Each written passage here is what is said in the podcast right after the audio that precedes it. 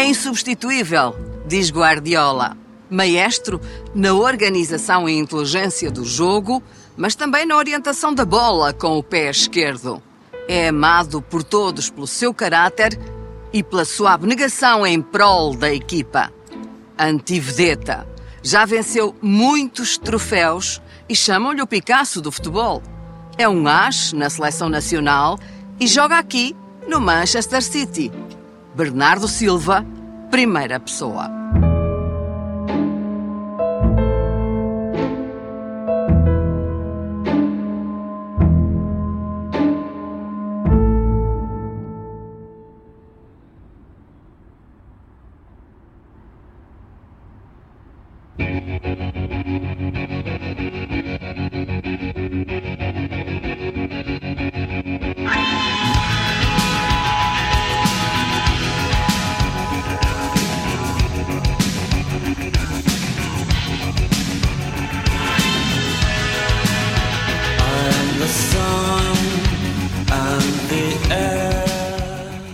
Skyline faz lembrar Nova York, é como se estivesse quase em Manhattan. Estamos no centro de Manchester, uma cidade bastante mais pequenina do que Nova York, mas sim, gostamos de viver no centro e estamos, estamos contentes. Esta cidade, que é muito industrial e que foi quase o berço uh, industrial do, da Grã-Bretanha, do Reino Unido, é boa para se estar, para se viver, para o dia a dia? Eu acho que sim. É muito diferente de Portugal. Os salários são muito bons, a comparar com os nossos, porque se vive bem, se vive bastante bem em Inglaterra. Os serviços de saúde são bons também, as pessoas estão confortáveis. É habitual cruzar-se com portugueses? Vamos muito ao supermercado português que temos aqui perto e só encontramos pessoas portuguesas muito simpáticas e é sempre bom também. Vamos lá beber um café, ainda há pouco tempo fomos e até nos convidam sempre para irmos a comer a um cabrito ou um bacalhau ou ouvir um fado, assim uma coisa do género muito... E vai? Agora prometi por acaso que no próximo Natal, que daqui a um mês, fazia uma visita para nos ouvir um fado e comer, e comer um bacalhau. Vamos lá ver se, deixa-me lá ver, deixa-me cumpre a minha promessa. O que é que o Bernardo vai comprar a um supermercado português? É azeite, bacalhau. Olha, azeite, acertou logo nas primeiras duas. Sim, vou comprar, vou comprar peixe congelado para deixar aqui em casa. Muitas das vezes bacalhau, umas cervejas portuguesas, vinho português também. Com a Inês partilhamos muito a parte da cozinha, apesar dela cozinhar bastante melhor do que, do que eu. Mas eu gosto de cozinhar, sim, gosto de cozinhar de vez em quando. Não, não, não lhe vou mentir e dizer que cozinho todos os dias, mas, mas duas vezes por semana sou eu que faço o jantar. Há uma forte presença árabe, não só aqui em Manchester, mas também no seu próprio clube, porque é um clube uhum. de propriedade árabe. Uhum. Uh, isso faz com que também tenha adquirido alguns costumes, alguns hábitos é assim, no futebol nós partilhamos balneário com pessoas de, de, todo o lado do mundo e, portanto, de certa forma, talvez tenha uma mente mais aberta na minha forma de viver e de alguns costumes até por, por ter partilhado balneário com pessoas de tantos sítios diferentes desde tão cedo. Agora, sim, os meus costumes dia a dia eu diria que não, eu acho que não. E mesmo a nível de clube, os nossos donos são, são árabes, mas, mas é uma cultura muito inglesa, porque, a maior, porque os trabalhadores são quase todos ingleses. O balneário é um dos locais mais democráticos do mundo? O balneário é, é um local de muita contestação e de muito barulho entre nós, mas muito democrático, sem dúvida. E muita amizade também. Muita amizade, muita amizade, porque passamos por momentos muito bons, mas também por muitas frustrações e muitas desilusões, e portanto, por passarmos por, todo, por tudo isto juntos, criamos laços também fortes, muitas vezes. E às vezes até têm pseudónimos de amizade uns para os outros, não é? Às vezes sim. Pois, mas não lhe correu bem quando chamou o Conguito ao Mendy? Não me correu nada bem, não foi uma brincadeira que acabou por ser mal interpretada, não pelo, não pelo Mendy, que era muito e continua a ser meu, meu amigo, e a Federação Inglesa sentiu necessidade de fazer, de fazer do caso um exemplo. Como é que vê essa política do politicamente correto quando o próprio Mendy pô-lo nos píncaros? O próprio Mendy mandou uma carta à Federação a dizer que a nossa relação, que nós éramos os melhores amigos dentro do balneário. Aquilo que eu acho é que, é que a intenção e, uh, e, o contexto é sempre muito importante em todas as situações. Por acaso eu ainda não tinha falado sobre isto. Foi uma situação muito desconfortável em que eu tive de pagar uma multa de 50 mil libras, tive de ficar um jogo de fora e tive de fazer um curso educacional. Portanto, deu-me vontade de ligar aos meus pais e de lhes dizer: olhem, vocês fizeram um mau trabalho, não me educaram bem, portanto tenho de ser educado outra vez. E agora, se o Mendy vier aqui a casa a tomar uma cerveja e comer um bacalhau com azeite, também não pode dizer nada. Já não posso dizer nada, não. Quer dizer, posso se tiver só com eu?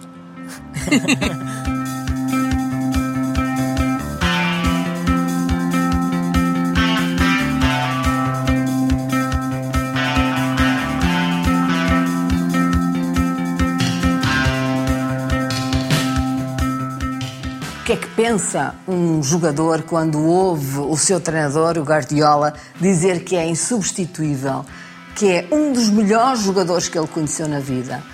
Um motivo de orgulho e, e um motivo também de, de motivação para, para continuar a fazer as coisas bem, mas claro que sendo ele o patrão neste caso, numa relação que, que, cresceu muito ao longo dos anos e que já é bastante longa, porque já cheguei ao Manchester City há seis anos e meio posso dizer que mesmo extra futebol que tenho uma relação muito especial com ele.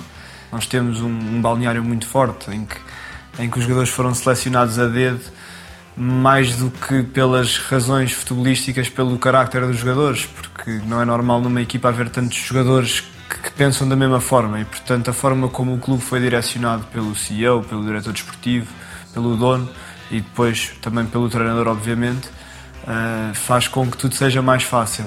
Guardiola vai ainda mais longe quando diz: o problema é que ele não tem grandes carros, não se preocupa em investir com alto estilo e é humilde. Nós estamos apaixonados por ele.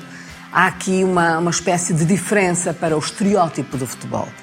Eu não tenho um fetiche como muitos outros jogadores têm por, por ter muitos carros.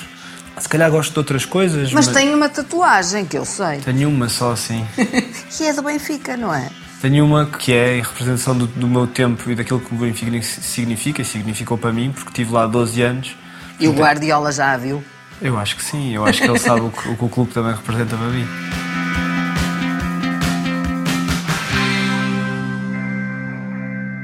Nasceu em Lisboa e frequentou uh, os melhores colégios. Uh, é um aluno do Valsacina. Sou. Andei primeiro num, num colégio inglês, no Colégio Elizabeth School, ali ao pé da, da Gago Coutinho, e depois andei no Valsacina, sim. Depois, mais tarde, fiz o meu 12 ano no Luís de Camões, mas também gostei muito do Luís de Camões. O que é que viram os seus pais para o porem a jogar futebol com 6 anos? Eu, eu, não sei, olha, a minha mãe e o, e o meu avô e a minha avó, o meu pai também contam histórias que eu não me lembro, mas dizem que eu desde pequenino já na praia, quase sem saber andar, que já estava muito bem a bola. E eu, desde que me lembro, que sempre levei uma bola para a escola e quando tinha 4, 5, 6 anos, andava sempre a chatear os meus pais porque queria ir para as escolinhas de futebol. Mas os seus pais sonharam que gostavam de que fosse jogador de futebol ou, pelo contrário, acharam sempre que, enfim, era apenas um desporto complementar Não, eles gostavam que eu fosse jogador de futebol porque sabiam que era aquilo que eu mais gostava de fazer. E o meu presente de anos foi meter-me nas escolinhas de futebol do Benfica. Na altura era, era, era no campo do Olivais e Moscavida, acho eu. Portanto, no primeiro treino que eu faço das escolinhas, dessas escolinhas a pagar, eles vêm falar comigo logo a seguir ao primeiro treino, porque percebem que eu tenho, que eu tenho algum jeito para futebol e dizem-me, convidam-me para eu, para eu ser federado e para eu ir mesmo para as escolas do Benfica. E portanto, eu com 7 anos começo logo, passado uma semana, a treinar com os federados, portanto, com a parte já mais séria de escolinha de formação do Benfica, que era mesmo ao lado do Estádio da Luz, porque não havia Seixal ainda. E é a sua primeira grande interação mais democrática, com miúdos de várias proveniências. Exatamente, exatamente. De várias classes sociais, digamos. Exatamente. Desde essa altura que comecei a ter um, um choque social que nunca tinha tido até lá, porque... Era menino de colégio? Porque era menino de colégio, exatamente, privilegiado. E, portanto, quando chego ao futebol e vejo que alguns dos meus colegas com 7, 8, 9, 10 anos já iam sozinhos de autocarro de, das linhas de Sintra para, para o Estádio da Luz. Muitos deles uh, acabavam o treino e tinham pouco para comer ou quase nada. Aproveitavam aquele lanchinho do treino, não é um pãozinho, um, uma Um pãozinho que eles davam lá, que davam sempre. Foi sem dúvida um choque para mim passar de, daquele ambiente de colégio para um ambiente em que, em que em que se via que muita gente passava por algumas dificuldades. Isso incentivou ou pensou, oh, espera que isto pode ser complicado? Não, incentivou-me porque eu sempre adorei mesmo jogar futebol e era, era muito mais forte do que tudo o resto. Da mesma forma que jogava na escola ou que jogava a seguir, a seguir à escola no, no pátio ao pé de casa, também ia jogar para o Benfica porque, porque era o meu clube e porque eu, e porque eu gostava de jogar com miúdos que também soubessem jogar bem para, para melhorar e para, e para conseguir seguir com. com... Lembra-se como é que lhes chamavam nessa altura os outros miúdos? Não, às vezes chamavam-me Betinho e não sei o quê, mas. Betinho? Sim, mas eu sempre me dei muito bem com, com toda a gente da minha equipa, por acaso. E portanto foi sempre, foram sempre relações muito boas. O pé esquerdo foi o que deu logo nas vistas aos treinadores. Foi. Olha, até um, um dos arrependimentos que eu tenho de carreira é nunca ter tentado melhorar o meu pé direito, portanto eu fazia tudo com o pé esquerdo E continuo... Mas é esquerdino? Sou esquerdino. Sou esquerdino, quer dizer, eu sou... Escreva à esquerda? Eu sou, eu sou um bicho estranho, porque eu escrevo à esquerda, mas, por exemplo, a comer eu corto com a, faca está do lado direito. E jogo ténis com a mão direita. Portanto, eu faço algumas coisas com a esquerda, outras com a direita, mas futebol sempre foi com a esquerda. O problema é que pensa com os dois lados, pensa não é? Com os pensa dois lados, com tudo. Sim. As pessoas pensam muito que se joga com a parte de baixo, mas eu acho que o entender o jogo e a parte, e a parte psicológica é sem dúvida mais importante, como tudo na vida.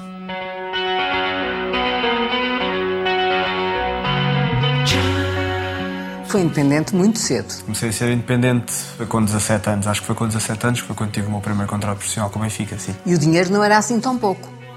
Era muito bom dinheiro para um miúdo da minha idade, sem dúvida. E como é que geriam esse dinheiro? Não sabia o que é que o futuro me reservava. Eu ainda vivia em casa dos meus pais. A grande parte do dinheiro eu, eu guardava para se um dia as coisas não me corressem tão bem como eu estava à espera, para ter, para ter ali um pé de meia para poder começar a minha vida. Ou seja, é alguém que teve sempre um espírito de gestão dos seus próprios recursos e que nunca pensou em uh, estourar o dinheiro, que é a expressão mais popular. Gosto das minhas coisas e gosto de ter coisas boas, mas, mas acho que sempre tive um sentido de dar valor ao dinheiro e de saber o quanto custa é bastante alto, sim. Quando passou para profissional, era treinador do Benfica, o Jorge Jesus. Sim, senhor. Quando o menino Betinho se vê na equipa principal do Benfica a treinar, o que é que pensa? O que é que vai nessa cabeça? Era tentar dar o meu máximo para, para ficar, ficarem comigo ali. Porque... Ficarem comigo ali? Na equipa principal do Benfica, claro. porque o meu sonho sempre foi ser jogador do Benfica. Nunca tinha sido, sei lá, eu nunca tinha sonhado ser jogador do Manchester City ou do Mónaco. Tinha sempre sido chegar à equipa principal do Benfica. Depois, a partir daí, tudo o que viesse seria sempre um extra. Mas depois não correu assim tão bem com o Jorge Jesus? Não, porque, porque tinha, tinha outras opções e, e é legítimo. Hoje acha que é legítimo? Não, eu, acho, eu sempre achei, eu sempre achei que, que eu sempre achei que, foi, que fosse legítimo. Sabe porquê é que lhe estou a fazer esta pergunta? Porque provavelmente é o pior negócio do Benfica de todos os tempos, é a sua venda. Pode ter sido um mau negócio, sim, porque podia ter, podia ter dado outro proveito, não só financeiro, mas também desportivo. Se calhar poderiam ter ficado comigo pelo menos 3 ou 4 anos, da mesma forma que o Mónaco ficou, e depois de terem-me vendido, se quisessem na mesma, por um valor bastante superior. Portanto, talvez sim. É verdade que Jorge Jesus lhe disse que um menino Betinho, filho de pais com estudos, nunca poderia ser um bom jogador de futebol? Não, não foi, não foi, não foi o Jorge Jesus que me disse isso, mas disseram-me na formação do Benfica: filho de doutor não dá jogador. Afinal deu. E eu levei um bocadinho a peito e fiz tudo o possível para que desse. Era muito diferente a perspectiva de futebol do Jorge Jesus, a sua, a sua modo de ver, para aquela que é hoje a, a sua maneira de ver o futebol, ou até um, um treinador como o Guardiola? Eu até diria que somos, de certa forma, parecidos, porque, porque é um treinador que bastante ofensivo, que gosta de pressionar e que, portanto, portanto acho, estranho, acho estranho as coisas não terem funcionado, sinceramente. Agora. Já se reencontraram? Uh, não, não. Bernardo, a sua sorte foi o Jorge Jesus ter dito que o vendessem ao Mónaco. Não, pois. Porque abriu-lhe uma carreira não, internacional. Aí, aí vem a parte um bocadinho da minha tristeza, porque eu achei que o clube poderia me ter segurado de outra forma. É uma crítica explícita a Luís Filipe Vieira? Não, não só, não só, porque um clube não é dirigido só por uma pessoa, mas é um grupo de quatro, de cinco pessoas, pelo menos que mandam fortes no clube, que poderiam ter visto as coisas de outra forma e que se percebessem de futebol, diria eu, que teriam visto as coisas de outra forma. No Mónaco abre-se-lhe o mundo. Vai ganhar um campeonato francês, vai coabitar com os melhores jogadores do mundo e é um mundo novo para um jovem de 19 anos, até porque o Mónaco também é um lugar muito especial, não é? Foi outra vez um choque de realidades, porque jogava na equipa B do Benfica na segunda divisão, para jogar a Liga dos Campeões e para jogar um dos melhores campeonatos do mundo. Tive a sorte de trabalhar com o Ricardo Carvalho e com o João Moutinho, que eram jogadores do Mónaco na altura e que me receberam quase como um irmão mais novo. Mas encontrar, sem dúvida, um diretor desportivo, que era o Luís Campos, que agora está no, no Paris Saint-Germain, e um treinador, que era o Leonardo Jardim Português, portanto, ter esta família portuguesa ajudou-me muito a um nível que eu não estava habituado. Passa para o primeiro plano do futebol mundial e eh, ganha uma, uma alcunha, que é o pastilha elástica, não é? Foi, olha, foi uma alcunha gira, até a trouxeram depois mais tarde também para Manchester e... Bubblegum, aqui Exatamente. em Manchester. Estávamos a falar do Mendy e por acaso eu acho que foi o próprio Mendy que me deu essa alcunha. Tinha uma daquelas casas assim sobre a Bahia? Não, não, não. Então. Acho que, sabe que foi, olha, foi outro choque de foi outro choque muito grande de chegar ao Mónaco e perceber os preços que se praticam no Mónaco, porque eu vinha eu vinha com 19 anos de Lisboa em que pelo preço que eu pagava por um T1 de 50 metros quadrados eu provavelmente conseguia ter quase alugar o Castelo de São Jorge em Lisboa. Portanto, eu tinha um, eu tinha um apartamento pequenino, era um T1 mesmo, no, na Marina. Dava para ver a Fórmula 1? De, de, da minha varanda eu conseguia ver algumas zonas da pista da Fórmula 1, sim.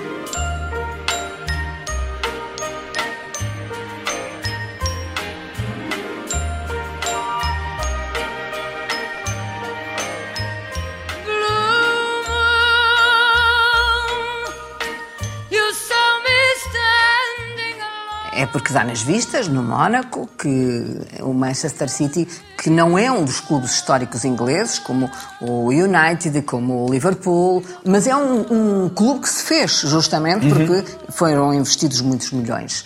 Como é que é essa transferência do Mónaco para aqui? Foi uma equipa que nós, no Mónaco, nesse ano, defrontámos na Liga dos Campeões e conseguimos eliminar.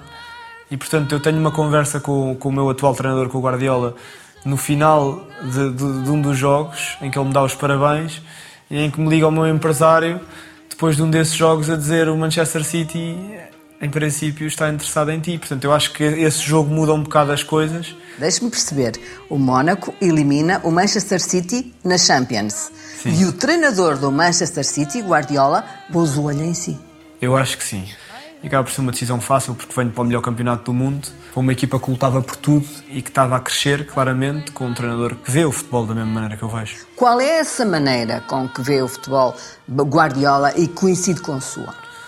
É um futebol, é um futebol ofensivo, é um futebol de posse de bola, de tirar o tempo, o tempo de bola às equipas adversárias, porque a nossa equipa à bola é a melhor maneira de defender. Não lhes dá tempo para respirar? Não dá tempo para respirar, exatamente. A ideia de jogo do, Guardiola é, é coragem e a. como é que se diz stubbornness? Stubborn. E a teimosia dele, mesmo quando as coisas não lhe correm bem, dele seguir com a ideia dele. Mas isso faz com que o Bernardo Silva seja também um maratonista, porque às vezes corre para aí 13 km em jogo. Corre-se muito, mas é o nosso trabalho. Eu estou a olhar para si e não estou a ver um homem extremamente musculado. Qual é o seu segredo? Eu, olha, eu vou-lhe ser muito sincero, isto é até um mau exemplo para, os, para, para a malta mais nova, porque eu não vou mesmo ao ginásio. Gosto muito do treino, gosto muito pouco do treino, do, do, treino interior, mas também tem muito a ver com a minha posição. Por exemplo, um Ruben Dias, um defesa central, tem de ser mais entroncado, tem de ser mais forte, tem de ser mais rápido. Agora, eu também, pela posição em que jogo, uh, beneficio muito de, de outras coisas. É um coletivo e o Bernardo trabalha muito para esse coletivo. O que é que é preciso fazer para que as coisas deem certo? Não se importa de não, não poder marcar golos? Não, eu acho que não, porque assim, da forma que eu vejo o futebol, se nós, se nós quisermos todos marcar golos, acaba por ninguém marcar. O trabalho dos avançados é marcar golos, o trabalho dos guarda-redes é impedir que nos marquem golos, ou dos defesas também impedir que nos marquem golos, e o trabalho dos médios é fazer um bocado aqui a ligação entre os dois e ajudar um bocadinho em tudo. Another Masterclass by Bernardo Silva aparece muitas vezes aqui nos jornais ingleses. Quando atingimos este nível, ser reconhecido pelos, pelos nossos treinadores, pelos nossos colegas de equipa, por, por jornalistas, é uma motivação para continuar a fazer as coisas em que nós acreditamos.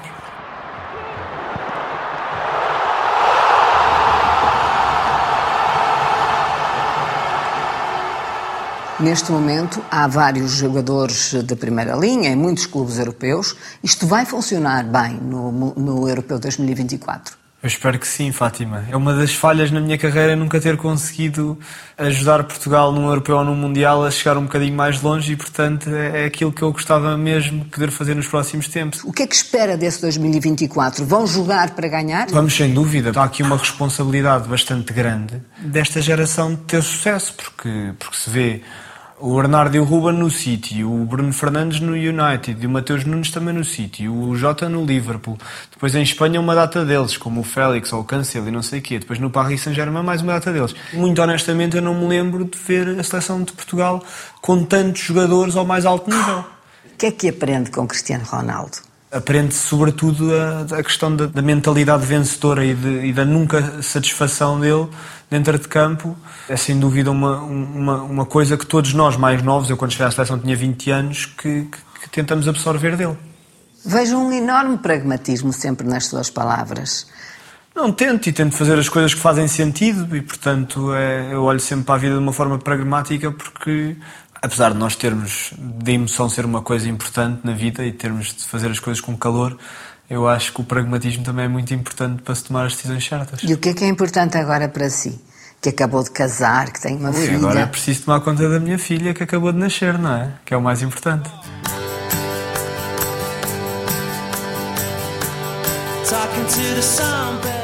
Como é que vê daqui o futebol português? Não, é assim, não, vamos, não, não lhe vou estar a mentir e dizer que, que, o futebol português está ao mesmo nível do futebol inglês, claro que não está. Culturalmente há grandes diferenças, o futebol inglês sempre foi um futebol um bocadinho mais direto, o futebol espanhol sempre foi um futebol mais de posse, o futebol alemão sempre foi um futebol muito mais bruto então, e de transições.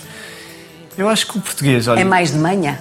O português tem muita manha, tem. Nós no sul da Europa temos muita manha, não só nós, como os italianos. Atiram-se para o chão? Atiram-se para o chão, mas isso já é um problema diferente que devia ser controlado de outra forma, porque é como, é como os miúdos de 5 anos, tem a ver com a educação, porque os jogadores portugueses que jogam na Liga Inglesa não se mandam para o chão. Portanto, a culpa não é, não é só dos jogadores. É dos árbitros? Eu, eu acho que é de todo um sistema que tem de educar os jogadores. E, portanto, qual é que é a autoridade que, neste caso, mais, mais direta educa os jogadores? Portanto, é o árbitro. O que é que acontece? Eu jogo na Liga Inglesa. Eu mando-me para o chão uma vez e o árbitro não apita. Eu mando-me para o chão duas vezes. O árbitro não apita. Eu já não me mando para o chão. Em Portugal, os jogadores mandam-se para o chão uma vez. Mandam-se para o chão duas vezes. Os árbitros apitam. Portanto, mandar para o chão recompensa. Esta pequena ideia do contactozinho ser tudo apitado faz com que o nosso futebol depois se torne muito chato. Mas a verdade é que em Portugal, todas as semanas, há grandes guerras contra os árbitros. Mas também há a Inglaterra, Fátima. Ainda agora estão fartos de falar dos árbitros. Das grandes, as grandes decisões falam-se em todo o lado. Agora, aquilo que faz o futebol um bocadinho mais atrativo ou menos atrativo é que em 90 minutos em Inglaterra o futebol está sempre a andar. Jogam, e, deixam e, jogar. E, em, em Portugal está sempre parado, porque há sempre alguém a mandar-se para o chão e os árbitros apitam tudo. Apesar disso tudo, o Bernardo quer voltar e quer voltar. Ainda há tempo de jogar. A minha paixão pelo, pelo nosso futebol, pelo, pelo, pela nossa seleção, pelo, por Portugal, pelo meu país, pelo, para, para, também estar com a minha família, com os meus amigos e neste caso pelo Benfica, eh, é uma paixão muito grande que não se mede por as coisas estarem um desastre ou estarem a correr muito bem. Portanto, eu vou, independentemente do que tiver a acontecer no nosso país, eu vou sempre querer voltar. Recentemente, o Manchester City apurou-se na Liga dos Campeões e o Benfica foi eliminado. Como é que foi o seu coração no mesmo dia? Foi foi uma campanha muito má da, da, minha equipa do Benfica e, portanto, foi difícil. O Bernardo Silva não apostou no Rui Costa para a liderança do Benfica, não votou nele, já o disse publicamente. Não, não votei. Porquê? Porque vinha de uma direção que, na minha opinião, apesar de muitas coisas boas que fez para o clube, acho que falharam em muitas outras coisas e, portanto, eu na altura achei que o Benfica deveria ter seguido outro caminho a verdade é que eu fiquei de uma forma muito positiva surpreendido pelo, pelo que fez no primeiro ano. Ficou bem impressionado? Fiquei bem impressionado, sim. Rui Costa foi um grande jogador foi, também. Foi, era, era, era, era, era o meu ídolo. Se me perguntasse quem é que era, quem é que era o jogador, a, a grande referência português era o Rui Costa, por ser o jogador da Seleção Nacional da minha posição e do meu clube, do Benfica. Mas tem ainda esse sonho de voltar ao Benfica com o Rui Costa na liderança, por exemplo? É-me completamente indiferente quem é que é o presidente do Benfica na altura, só espero é que, é que, seja, um, é que seja um presidente que leve, que leve o Benfica no caminho certo. Porque voltar ao Benfica para si é um dado assente. Não, eu gostava. Isto é um negócio que tem de haver duas partes envolvidas, portanto, eu quero. Se, se na altura o clube me quiser, obviamente que as coisas vão acontecer. Mas o Bernardo vale muitos milhões.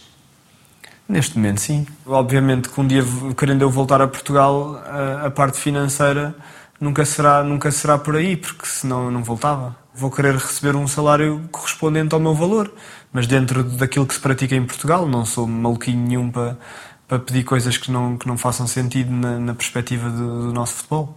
E quando aqueles clubes árabes do Golfo lhe oferecem milhões e mais milhões, não prestou no jogo? Eu estaria a mentir-lhe se lhe dissesse que não, que não pensei. O que me interessava foi continuar a sentir aquele calor de poder jogar umas meias finais da Champions e de poder ouvir o, o estádio quase a ir abaixo quando marcamos um gol contra o Real Madrid nas meias finais ou quando ganhamos a final da Champions contra o Inter de Milão. E portanto eu não quis abdicar disso. Então, e se for o Porto ou o Sporting a contratarem-no? Ou a quererem contratar? Não, mas isso não acontece. Por, não, não, por uma questão, não por uma questão de não respeito pelos clubes, porque olha, tenho muitos amigos. A sua mulher é do Porto. A minha mulher é do Norte e por acaso é benfiquista. Mas a família dela é quase toda do Porto. E agora? Tenho muitos amigos do Porto e a minha mãe é sportinguista. Mas eu não consigo. Eu não consigo fugir ao meu, ao meu benfiquismo e, portanto, com todo o respeito pelos, pelo, por todos os clubes, era incapaz de jogar no Sporting ou no Porto. Não vai acontecer.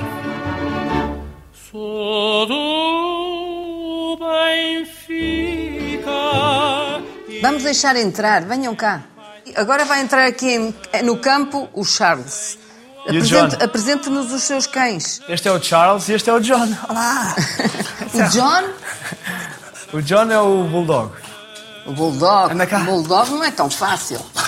O Bulldog francês. E este aqui é o Charles.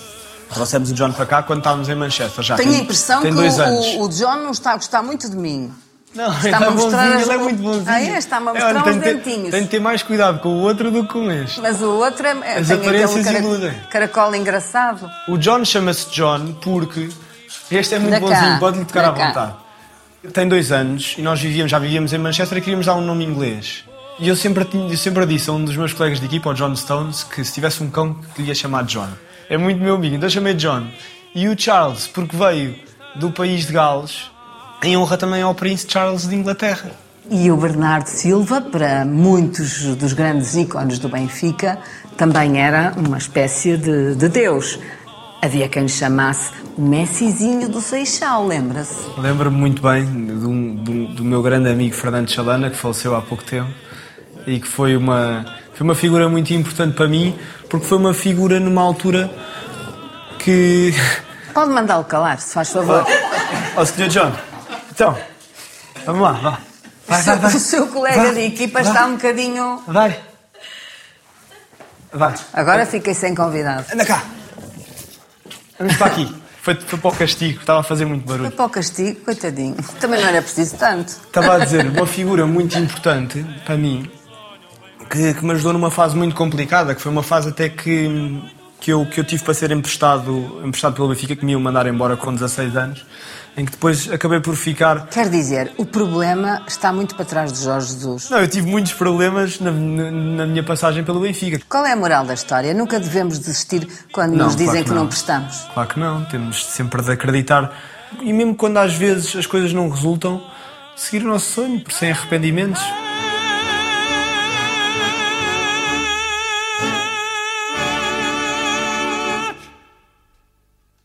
É o melhor jogador do mundo atualmente? O Messi ganhou agora há pouco tempo a bola de ouro. Houve Foi pessoas, bem entregue? Houve pessoas que concordaram, houve pessoas que não. É assim, o, normalmente estes títulos coletivos hum, acabam por criar bastante polémica porque não há consistência. Portanto, ou deviam dar ao melhor jogador do mundo todos os anos ou deviam dar ao melhor jogador da equipa que ganhou mais títulos. Estou a falar com o português mais premiado, que está no top 10 do Ballon d'Or, da Bola de Ouro. Que importância é que isso tem para si? Eu acho sempre que celebrar e partilhar memórias com outras pessoas é sempre muito mais bonito do que nós termos ali um troféuzinho que é só nosso. Agora, aquilo que eu sonho era ganhar um Mundial com Portugal, isso eu adorava. Eu até pensei que sonhava mais com o Benfica. Com o Benfica eu... também, mas, mas Fátima, um Mundial com Portugal nunca ganhámos um Mundial. Podíamos tentar ganhar um Mundial.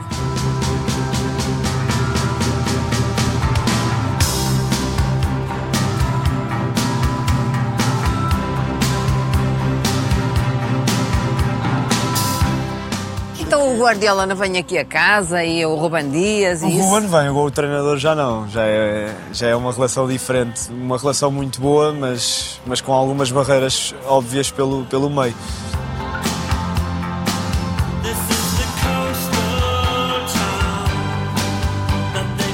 Bernardo é anti-vedeta.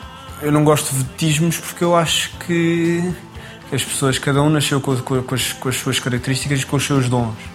Eu tive a sorte do meu dom ser um dom de um trabalho que me dá muito dinheiro, mas se o meu dom fosse outro, numa área em que não me dava dinheiro nenhum, também estava tramado. Portanto, eu sou é um privilegiado e, portanto, não há razão nenhuma para, para nós, jogadores de futebol, neste caso, sermos, sermos vedetas.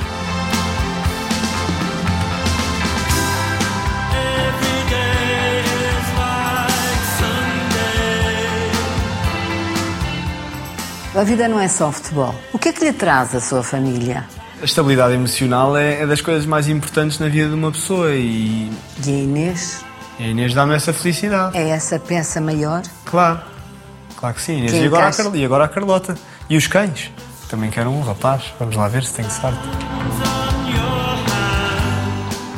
Já está a abrir os olhinhos. Foi a melhor coisa deste ano. Tu é muito calminha, portanto É, sim, dá senhor. vontade para o segundo. E o Bernardo é muito bom pai. Olha, isso, é, isso também não é um mau elogio. Também Não? é tão bom quase como o do Guardiola. Eu acho que até é melhor.